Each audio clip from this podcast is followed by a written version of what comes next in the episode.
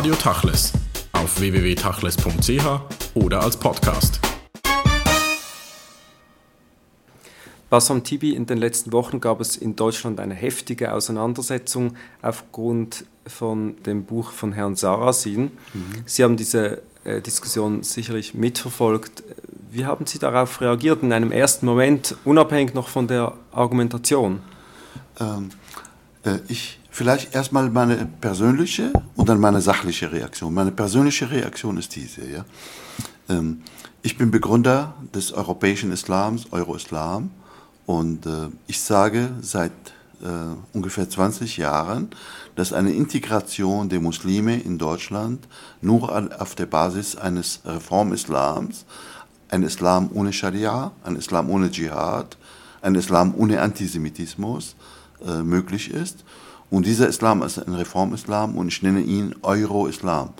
Das ist seit 1992, das sind 2010, das sind schon 18 Jahre. Ich habe äh, 2002 mein Buch veröffentlicht, äh, Die islamische Zuwanderung, die gescheiterte Integration, bei der äh, Deutschen Verlagsanstalt veröffentlicht. Und äh, ich habe festgestellt, es gibt eine islamische Zuwanderung nach Europa, sehr stark, äh, und dass die äh, immer in wenigen, in, in, wenigen Jahren die Zahl der Islam-Diaspora in Europa sich verdoppelt, verdreifacht und dass eine Integration nicht vorhanden ist. Und ich habe es erklärt, ohne Rassismus, äh, ohne Biologie. Und mein Buch wurde in dieser Diskussion kein einziges Mal erwähnt weder von Herrn Sarrazin noch von den Politikern, die ihn angreifen, noch von den Journalisten, die ihn unterstützen. Das, das heißt, heißt, was heißt das genau? Das heißt ja an und für sich, dass das, was Sie äh, geschrieben haben und auch äh, damals zum Teil debattiert wurde, kann nur in die Gesellschaft und öffentliche Diskussion gebracht werden, wenn man es skandalisiert, wie das Sarasin gemacht wird.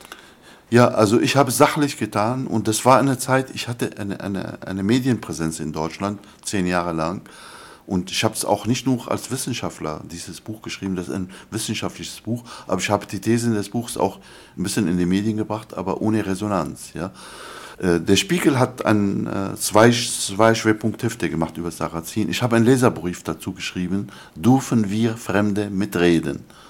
Der Leserbrief wurde nicht veröffentlicht. Ja. Das Aber heißt, meine Erklärung ist, wenn ein Deutscher, ein ethnischer Deutscher, äh, die Muslime angreift wegen fehlender Integration, dann kann er sein Buch in anderthalb Millionen Exemplaren verkaufen. Wenn ein Moslem das feststellt und zeigt Wege, wie man das verbessert, dann hört man nicht zu. Aber was heißt das über die Integrationsbereitschaft, Fähigkeit und Kompetenz in Deutschland? Sie waren einer der führenden Intellektuellen in mhm. Deutschland mhm. über Jahre hinweg. Mhm. Sie haben, wie Sie das selbst gesagt haben, über Jahre hinweg äh, Bücher zum Thema äh, des Islam und Islamismus und so weiter mhm. publiziert. Und dann kommt ein Sarasin und die Diskussion eskaliert und wendet sich eine völlig neue mhm. äh, Dimension. Wie erklären Sie sich das? Es war ein Artikel in New York Times äh, und vielleicht äh, kann ich mich dahinter stellen. Der, der Leitartikler in New York Times hat geschrieben, to explain social issues, soziale Fragen und gesellschaftliche Fragen zu erwähnen in, in einem in biological uh, discourse, in einem biologischen Diskurs, is not acceptable in any context. Ist nicht also biologisch zu argumentieren über gesellschaftliche Vorgänge, ist nicht akzeptabel in any context, in jedem Kontext. Und dann fügt er hinzu, especially in the German context. Ja. Gut, wenn man, man, über Muslime biologisch argumentiert, Muslime biologisch sind nicht intelligent, Muslime biologisch sind nicht fähig zur Integration. Und die ganze Diskussion richtet sich jetzt äh, gegen die Muslime. Äh, ich bin kein äh, muslimischer Apologet. Ich habe äh, als Wissenschaftler argumentiert, es gibt zwei Parteien. Wie bei einer Ehe. Wenn eine Ehe scheitert, äh, es gibt keine Schuld. Deswegen in Deutschland hat man im neuen Scheidungsrecht hat man das Schuldprinzip abgeschafft. Immer zwei, zwei Menschen sind daran beteiligt. Und hier an der fehlenden Integration sind Deutsche und Muslime äh, beteiligt. Bei den Muslimen habe ich empirisch festgestellt, eine Integrationsunwilligkeit und sie begründen äh, das damit, dass Integration bedeutet Christianisierung und deswegen wollen sie sich nicht christianisieren lassen. Es gibt eine Integrationsunwilligkeit und sie schlägt sich nieder in Parallelgesellschaften. Äh, ich bin äh, heute nach Zürich gekommen aus Berlin und ich war in Neukölln nicht zum ersten Mal und ich sehe diese Parallelgesellschaften dort. Die Deutschen sind integrationsunfähig. Ähm, die Deutschen äh, sind nicht rein und ähm, die deutsche Gesellschaft integriert nicht. Ich, habe, ich lebe in den USA seit 82 parallel obwohl ich keinen amerikanischen Pass habe, ich bin in Amerika zu Hause, ja, und niemand behandelt mich wie ein Ausländer, ja. In Deutschland werde ich als Ausländer, obwohl mein Deutsch besser ist als das Deutsch meiner deutschen Studenten. Ich habe 28 Bücher geschrieben und veröffentlicht. Mit 28 Büchern zur deutschen Kultur bin ich wie Heinrich Heine, mein Vorbild, ein Bestandteil der deutschen Kultur, aber ohne Wirkung, ja. Ich habe an der Stanford University jetzt in den vergangenen drei Jahren gearbeitet, auch mit jüdischen Wissenschaftlern. Und wir haben ein Buch veröffentlicht, Ethnic Europe, das ethnische Europa, bei Stanford University Press, dieses Jahr erschienen. Ja? Und äh, das Buch ist über äh, Juden in Europa und Muslime in Europa. Ja? Und wir sind zum, beim Vergleich haben wir zum ähnlichen, ähnlichen Ergebnis gekommen. Äh, es ist nicht nur die Deutschen, sind auch andere Europäer, aber in Deutschland ist es extrem. Äh, Deutsch, das Wort Deutsch ist ethnisch. Ja? Man ist Deutscher als ethnischer Deutscher. Ich bin deutscher Bürger seit 30 Jahren. Äh, ich bin kulturell ein Deutscher. Ich spreche Deutsch. Ich spreche fünf Sprachen. Deutsch ist meine dritte Fremdsprache, aber Deutsch ist meine beste Sprache. Ist besser mein Arabisch und Deutsch ist besser als mein Englisch. Meine Muttersprache ist Arabisch. Aber trotzdem bin ich nicht Deutsch geworden. Und es gibt eine Ethnizität in Europa, besonders in Deutschland, das ist das Hindernis für die Integration. Aber um das zu verstehen und um vielleicht das auch ein wenig äh, differenziert noch zu betrachten, heißt das was? Geht es darum, dass Deutschland in erster Linie ein christlicher Staat ist und mit dem Orientalismus oder mit Orientalen gar nicht umzugehen weiß und diese als Folge davon nicht integrieren kann? Weil man könnte ja sagen, die Juden vor dem Zweiten Weltkrieg, die haben sich so weit assimiliert, dass sie dann auch irgendwo mal halbwegs integriert waren. An was liegt es denn genau? Aber eigentlich so die assimilierten Juden in den alten guten Zeiten vor 33, viele assimilierte Juden sind auch zum, äh, genau. Äh, zum also Christentum sie, sie mussten, Also mein Lehrer Theodor Adorno ist ein Jude. Ich habe aber ein paar Mal geschrieben, ich habe bei meinem jüdischen Lehrer studiert und dann wurde mir von einem Mitglied seiner Familie wurde mir geschrieben, Adorno ist zum Christentum übergetreten und er ist getauft. Aber genau, das ist der das Punkt. Ist, das heißt, das heißt äh, um es zu verstehen, die Deutschen äh, machen eine Integration erst dann möglich, wenn man sich selbst aufgegeben hat. Ja, das ist, äh, ich glaube noch nicht mal das. Ja, das ist, also ich habe mich teilweise, ich habe 40 Jahre in Deutschland gelebt und in 20 Jahren davon habe ich mich völlig aufgegeben. Ich wollte also so als junger Student so, ich wollte von meiner orientalischen, islamischen Herkunft wollte ich nie wissen. Ja. Ich bin 62 nach Deutschland gekommen und ich bin zu meiner islamischen Identität Ende der 70er Jahre gekommen. Und äh, ich stehe zu meinem Islam erst so ungefähr seit Ende der 70er Jahren. Aber 20 Jahre lang äh, habe ich mich total assimiliert und erst als ich erkannt habe, dass ich, das wird nicht akzeptiert, bin ich zum Islam äh, zurückgetreten. Äh, ich glaube, das Problem ist nicht das Christentum. Es ist auch das Christentum, aber es ist nicht nur das Christentum. Ich glaube, es ist etwas schwerwiegender. Ethnizität. Verstehen Sie, ich kann durch Konversion zum Christentum, kann ich Christ werden, aber ich glaube nicht, dass ich dann in Deutschland als Deutscher akzeptiert werde. Ja. Sie müssen Deutsch werden, aber ich kann nicht Deutsch werden. Also Deutsch im ethnischen Sinne ethnisch bin ich ein, ein, ein Araber aus Damaskus. Ja. Mhm. Und insofern, äh, insofern kritisieren Sie eigentlich ja. die Integrationsfähigkeit also der Deutschen. Deutsche Kultur ist eine ethnische Kultur. Ich bin davon überzeugt und selbst wenn man mich äh, ans Kreuz legt, ich würde sagen, Deutschland ist ein ethnisches Land. Ja. Mhm. Äh, die, de, der Spiegel, äh, Magazin Spiegel, hat mir noch nicht mal ein Forum gegeben für einen Leserbrief zur Sarrazin-Debatte und habe zurückgeschrieben, äh, sie sind wie Deutschland ethnisch exklusiv. Ja? Sie, sie lassen allen äh, reden, aber wir dürfen nicht mitreden. Äh, äh, ethnisch, äh, ethnisch ist ein anderes Wort für volkisch. Ja? Also die deutsche Kultur ist volkisch. Ja? Und das, ich, kann, ich kann nicht volkisch deutsch werden. Das geht, ich kann deutscher Bürger werden. Ja? Das bin ich auch. Ich stehe zum Grundgesetz und für mich das Grundgesetz, ich sage das aus dem Herzen, das Grundgesetz ist so wichtig wie mein heiliges Buch, wie der Koran. Also privat ist der Koran mein heiliges Buch und gesellschaftlich ist das deutsche Grundgesetz mein heiliges Buch. Ich stehe zum Grundgesetz buchstäblich, ja. Und das muss doch alleine ausreichen, um Deutscher zu werden. Ich beherrsche die deutsche Sprache. Ich, sehe, ich stehe zum deutschen Idealismus. Ich liebe Immanuel Kant. Ich liebe Hegel. Äh, und äh, ich liebe Beethoven, ich spreche die Liebe, die deutsche Sprache, ich, ich träume auf Deutsch. Ist das nicht genug, Deutscher zu werden? Nein. Wenn Deutsch ethnisch, völkisch definiert wird, kann man das nicht. Und das ist der Grund, die Muslime werden in Deutschland nicht integriert. Nun muss man aber sagen, Sarasin ist eine Stimme, der eine große Anhängerschaft anscheinend hat, wie man dann auch gemerkt hat. Der Erfolg aber des Buches ist der Beweis dafür. Der Erfolg des Buches ist der Beweis dafür. Jetzt hat im äh, Zuge der äh, 20 Jahre Feierlichkeiten zur deutschen Einheit mhm. der deutsche Bundespräsident eine vielbeachtete Rede gehalten, wo er eigentlich einen Schritt wieder auf den Islam hinzugemacht hat. Ähm, das heißt eigentlich, die Deutschen sind sich dessen schon bewusst und sie wollen ja eigentlich auf politischer Ebene integrieren, aber sie können es irgendwie vielleicht nicht. Ich habe, die, äh, ich habe Bauchschmerzen bekommen, als ich die Rede, ich habe die äh, gesehen, habe, ich habe sie verfolgt im Fernsehen. Also erstens habe ich mich gefragt, also äh, Herr Wulff war Ministerpräsident von Niedersachsen, ja, und ich war Professor, ich war Beamteter des Landes Niedersachsen. Und ich habe ihm drei, hab drei persönliche Begegnungen mit ihm. Äh, einmal privat in Göttingen, ich war einmal in seinem Wahlkreis in Osnabrück und habe mit, mit ihm geredet über Leitkultur. Und als er Vorsitzender der niedersächsischen CDU war, habe ich auf einem Parteitag geredet. Äh, und ich habe ihm in all diesen Treffen erklärt, es gibt keinen Islam. Den Islam gibt es nicht. Man muss sagen, wenn man vom Islam redet, man muss sagen, welchen Islam. Es gibt einen liberalen Islam, es gibt einen fundamentalistischen Islam und in dieser Rede redet er von dem Islam. Und er sagt, der Islam ist ein Teil Deutschlands. Und, aber was die Parallelgesellschaften von Berlin sind das? Äh, die Rede war sehr inkompetent und ich war sehr aufgeregt. Und ich bezweifle auch die Ehrlichkeit der Rede. Ich glaube nicht daran. Ja.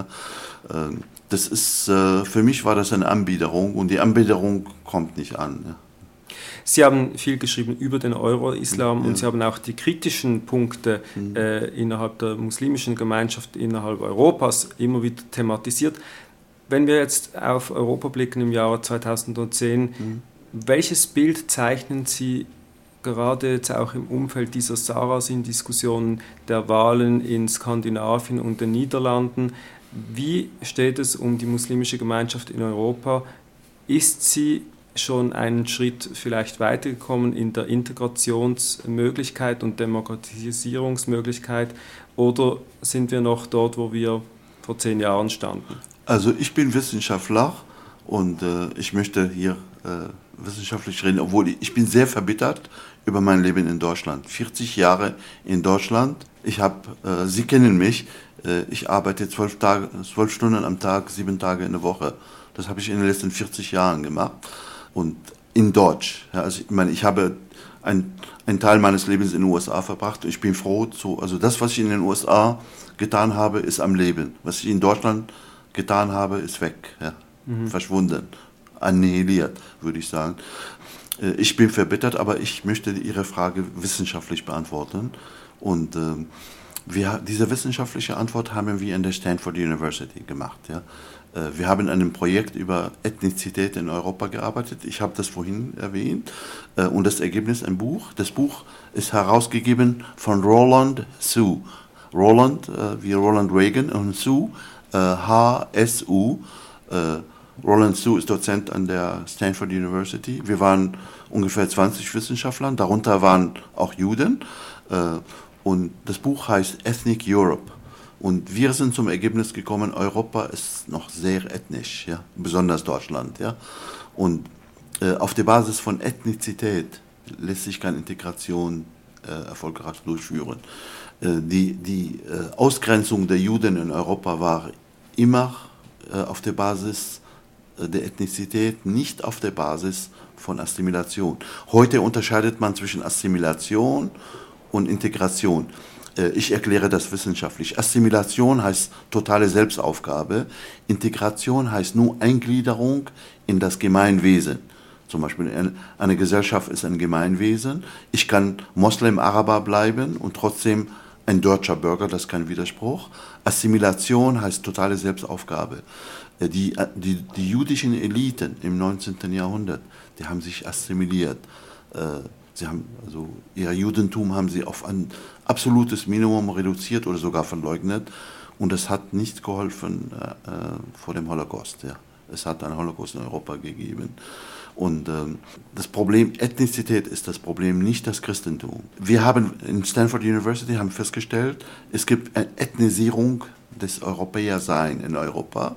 Äh, und das, äh, das richtet sich äh, nicht nur gegen Muslime, auch gegen Juden. Es gibt jetzt, der Antisemitismus in Europa wird immer stärker, das wissen Sie ja nicht. Ich komme vom Holocaust-Museum in Washington, D.C. und wir haben gerade an der Yale University einen großen Kongress gehabt, The Global Antisemitism, und wir stellen einen zunehmenden Antisemitismus. Gott sei Dank ist äh, das, das gefährlichste Land für Juden in Europa. Im Moment, Gott sei Dank, ist es nicht meine Heimat. Deutschland ist immer noch meine Heimat. Nicht meine Heimat Deutschland, sondern Großbritannien. Ja.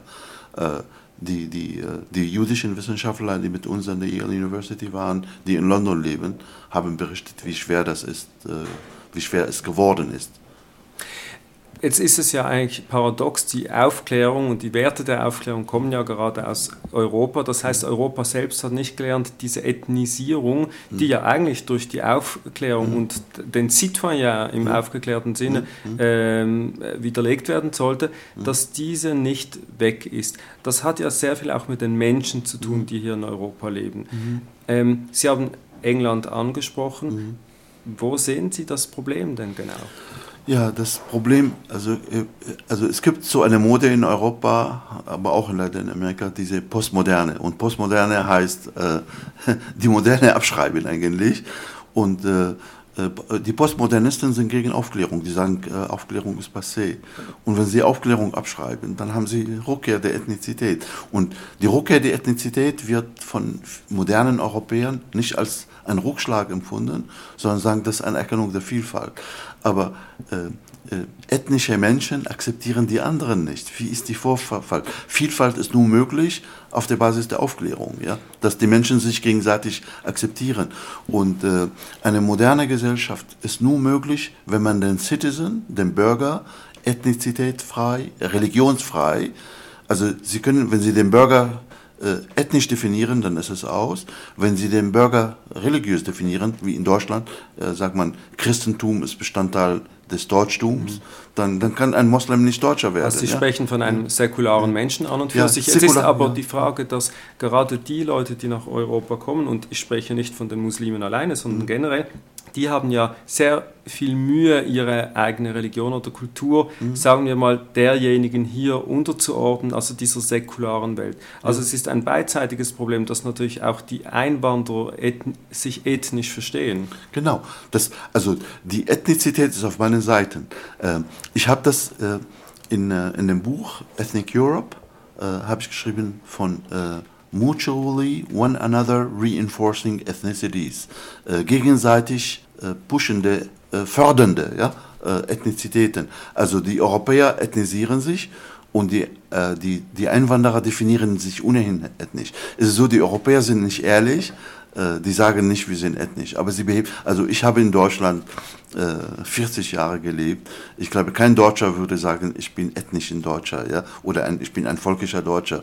Aber sie lassen sich fühlen, sie gehören nicht zu uns, ja, ne? weil ich volkisch nicht deutsch bin, ja. Aber, äh, aber die, die Einwanderer, die sagen offen, ich bin Türke und ich stehe, also erst die Türkei und dann Deutschland, ja, ne? Aber dann geht es eigentlich nicht, wie immer wieder gesagt wurde, diesen absurden Begriff vom Kampf der Kulturen, dann geht es um den Kampf der Ethnien. Genau, das ist also Ethnizitäten, äh, weil ethnisch ist immer äh, exklusiv, ja, weil äh, der Begriff ethnischer Pluralismus, den Postmodernisten benutzen, ist falsch, ja, weil politischer Pluralismus ist möglich, religiöser Pluralismus ist möglich, aber ethnischer Pluralismus ist nicht möglich, weil die Definition, also wissenschaftliche, die Definition der Ethnizität ist we and they, wir und sie.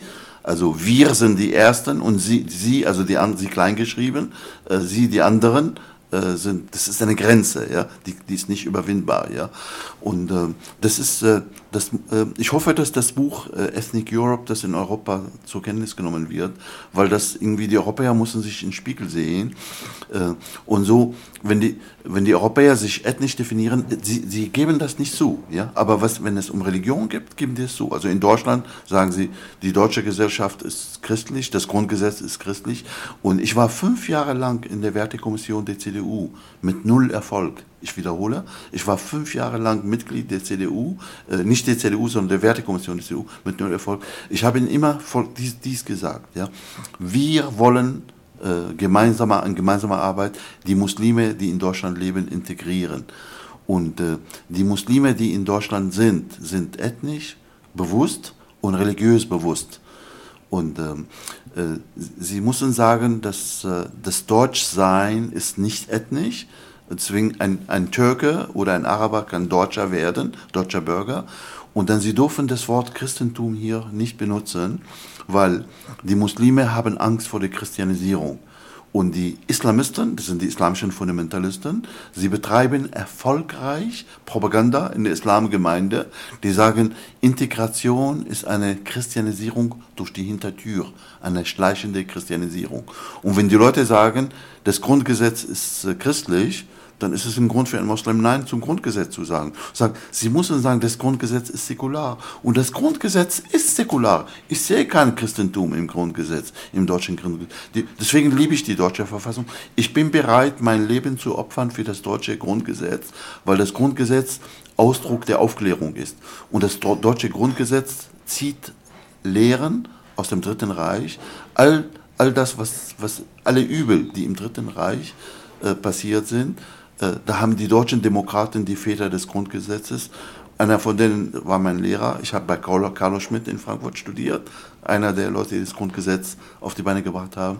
Äh, und daher, das Grundgesetz ist ein, ein historisch meisterhaftes Werk. Das ist ethnizitätfrei, und Christentum frei. Ja? Aber in der Realität sagen sie, also, das deutsche Grundgesetz ist ein, ein, ein, Werk des deutschen Volkes und mit christlichen Werten. Und dann, dann die Leute dürfen sich nicht verändern, wenn die Muslime die Tür zumachen und sagen, nein, wir wollen nicht.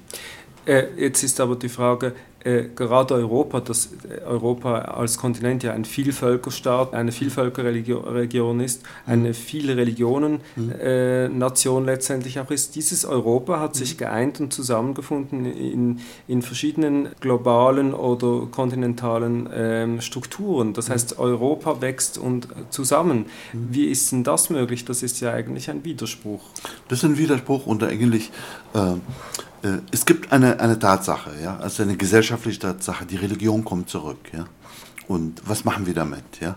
Äh, es gibt einen, äh, einen europäischen Juden, einen ungarischen Juden, der das Dritte Reich überlebt hat, Soros, ja, und ist Milliardär in New York geworden, und aber ein guter Mensch, der hat ein, ein, ein Geld, ein paar seines Geldes äh, gegeben und es gibt die Central European University in Budapest und dort haben wir ein Projekt äh, an der juristischen Fakultät über die Rückkehr der Religion, was machen wir damit? Und ich bin Mitglied dieses Projekts in Budapest und ich argumentiere dort mm, äh, in, in äh, die Religion muss begrenzt werden auf das Private. Also man muss das respektieren, dass Muslime in Moscheen beten, Juden in Synagoge, Christen in den Kirchen, aber in öffentlichen, also heißt Public Square, in, in der Öffentlichkeit darf kein Platz für Religion eingeräumt werden. Und warum? Weil die Wahrheit, wenn die Wahrheit oder wenn Politik christlich definiert wird, dann fühlt sich ein Moslem ausgeschlossen. Ja? Wenn wenn Politik islamisch definiert wird, wie in der Türkei heute, da sind Christen ausgeschlossen. Ja? Und daher äh, die öffentliche Sphäre, the public sphere, has to be secular, muss säkular sein. Und die Religionen müssen lernen äh, das äh, Pluralismus. Pluralismus heißt, äh, der, der andere, der andersgläubige, also für mich als Moslem, äh, der Christ und Jude ist gleichwertig und ich muss das vollherzig in der Öffentlichkeit bekennen. Und so haben wir in diesem Projekt in Budapest an der Central European University argumentiert, äh, der, der öffentliche Platz muss säkular bleiben. Wenn, wenn deutsche CDU-Politiker hier immer das Christentum reinbringen und Parallelintegration wollen, dann wird es nicht gehen. Gut, die Lösung heißt eigentlich Laizismus und man kann ja sagen, wenn man mal ganz pauschal argumentiert, in Europa und Amerika, wenngleich es Rückwärtsbewegungen gibt, äh, hat das bis zu einem gewissen Grad funktioniert mit allen Problemen, die wir kennen. Wenn wir jetzt die gleiche Diskussion führen würden, und Sie kennen den arabischen Raum sehr gut, über arabische Länder, also die Länder, woher die Muslime nach Europa kommen, dann ist das ja fast schon eine absurde Diskussion. Säkuläre äh, Gesellschaften gibt es dort nicht, Trennung von Staat mhm. und Kirche gibt es auch nicht. Mhm. Also diese Einwanderer, die mhm. sich ethnisch definieren, kommen ja aus Ländern, die sich ethnisch definieren. Genau. Äh, wie sehen Sie denn das im Rest der Welt? Das ist ja nicht ein europäisches Problem, sondern man könnte ja sagen, dieses Problem wird auch bis zu einem gewissen Grad importiert. Also ich bringe zwei Bereiche hier, wie also in, äh, ich war sechs Jahre lang, äh, in den vergangenen sechs Jahren parallel zu Deutschland. Ich war an der Cornell University und habe dort, wir haben auch über den religiösen äh, Pluralismus und Ethnizität auch gearbeitet. Also parallel zu der Sache, die ich vorhin erwähnt habe von Stanford University. Und äh, wir haben äh, einem, äh, mit Wissenschaftlern, Südost, äh, Südostasien-Wissenschaftlern gearbeitet und Europa. Und wir haben verglichen zwischen Europa und Südostasien. Und ich möchte das hier einbringen, ja, im, im Hinblick auf Ihre Frage. Ja. also nach Europa kommen Muslime, und zwar in großen Zahlen. Zurzeit äh, 1950, vor 60 Jahren, lebten in Europa 800, Westeuropa 800.000 Muslime. Heute sind die 23 bis 25 Millionen. Da können Sie sehen, also Mitte des Jahrhunderts, wenn das über 50 bis 60 Millionen werden. Diese Menschen kommen nach Europa äh, aus Gesellschaften, die sich ethnisch und religiös definieren und die, diese Leute bringen diese Werte hier mit nach Europa. Man muss in Europa deswegen klar sagen, äh, wenn, wenn sie Religion in die öffentliche Sphäre reinlassen, dann müssen sie nicht nur das Christentum reinlassen, sondern auch den Islam und da gibt es keine Integration. Da gibt's, äh, gibt es eine Konfrontation. In Südosteuropa, äh, pardon, in Südostasien, ich habe auch äh, ich kenne das nicht nur wissenschaftlich, sondern vom Leben. Ich habe ein Jahr gelebt in Indonesien. Ich reise jedes Jahr nach Indonesien. Ich war Professor an der Islamischen Universität in Jakarta und ich habe in Singapur und in Malaysia gelebt, also 2005.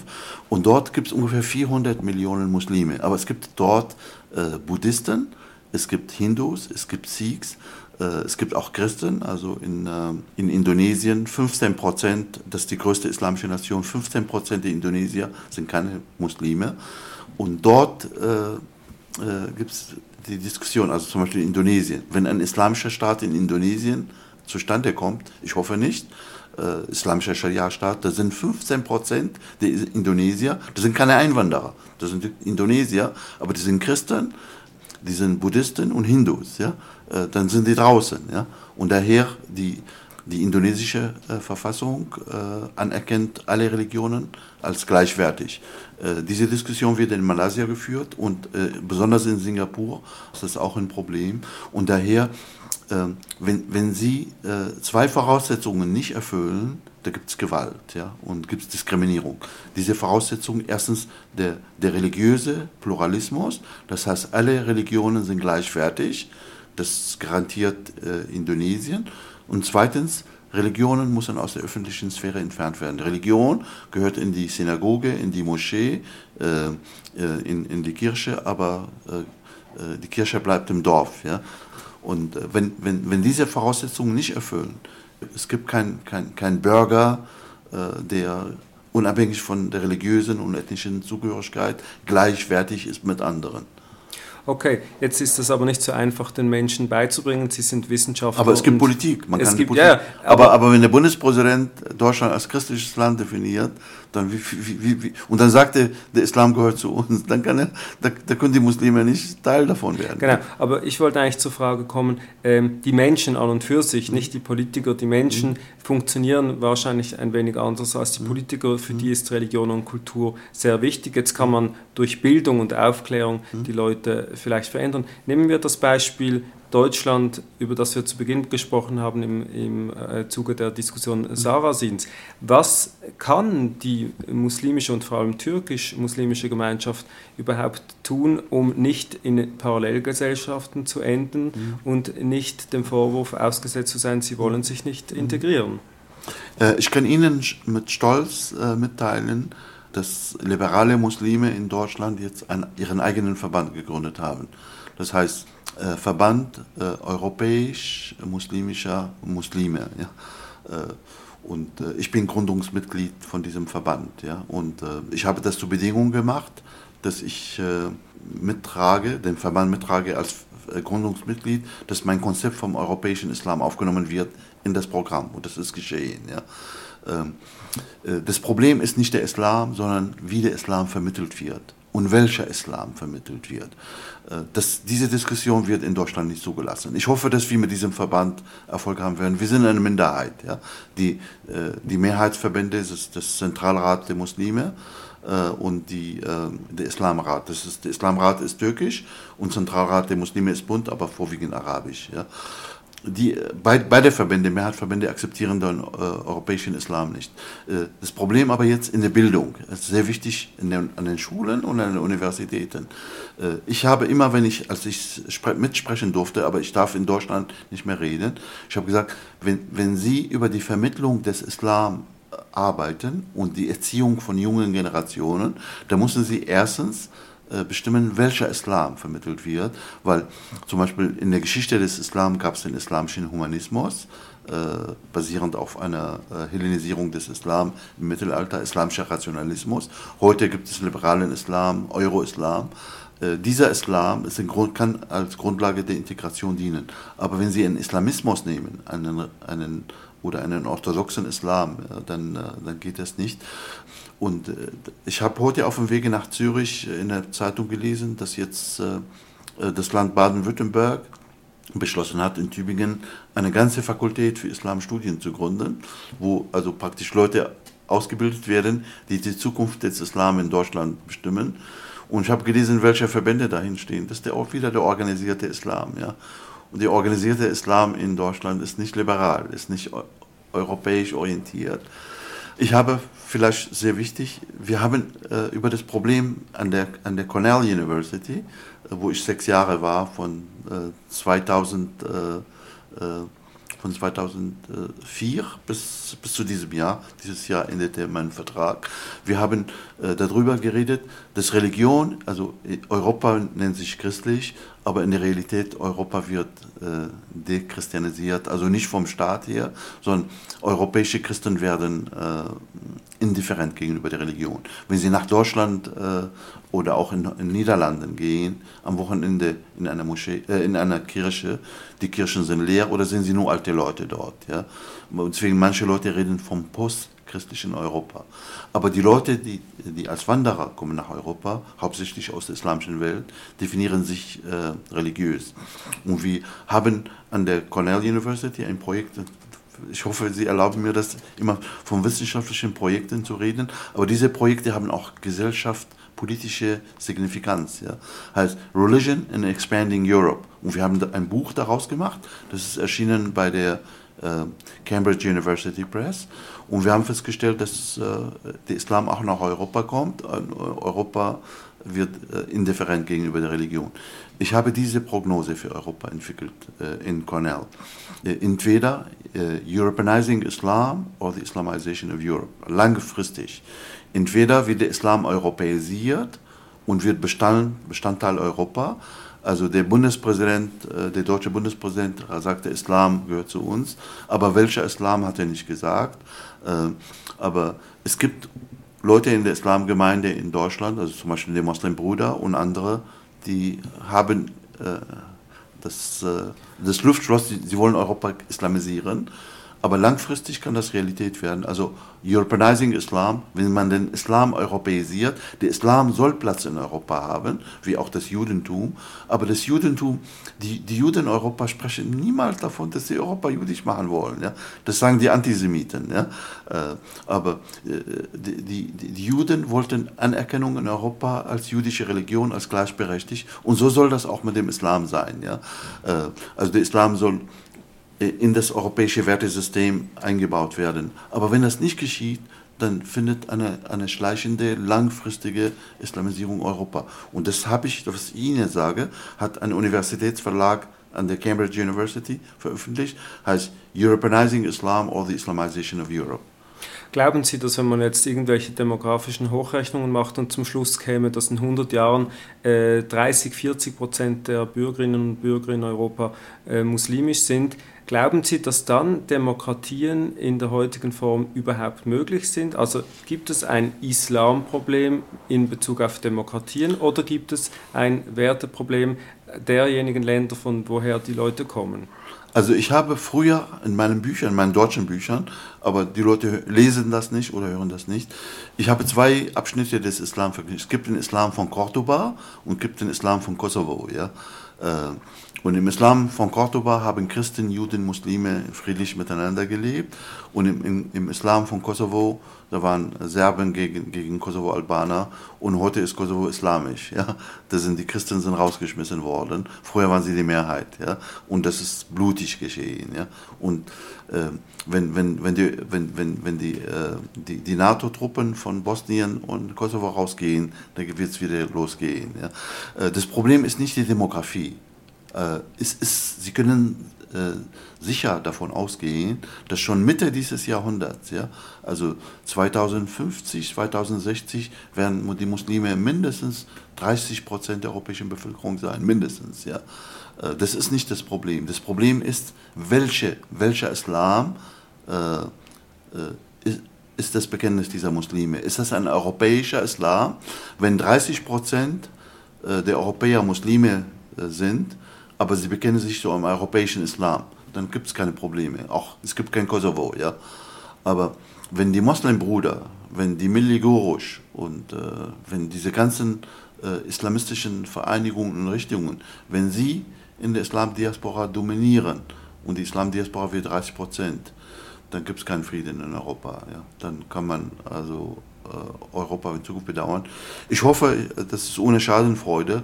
Das, bis dahin bin ich schon lange tot. Ja. Ich, äh, bin, ich bin 66 Jahre alt, lebe ich vielleicht noch nur ein paar Jahre. Äh, ähm, wenn die Leute dann meine Bücher ausgraben und sagen, der Bassam Tibi hat das davor gewarnt, wir haben nicht gehört, das ist zu spät. Ja. Bassam Tibi, vielen Dank für das Gespräch.